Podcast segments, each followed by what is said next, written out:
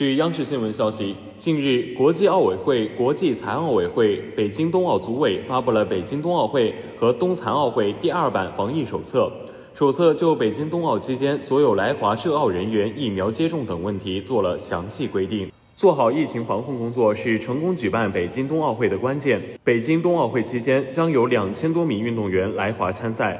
超过两点五万人的其他利益相关方参与赛事工作，其中包括大量境外人员。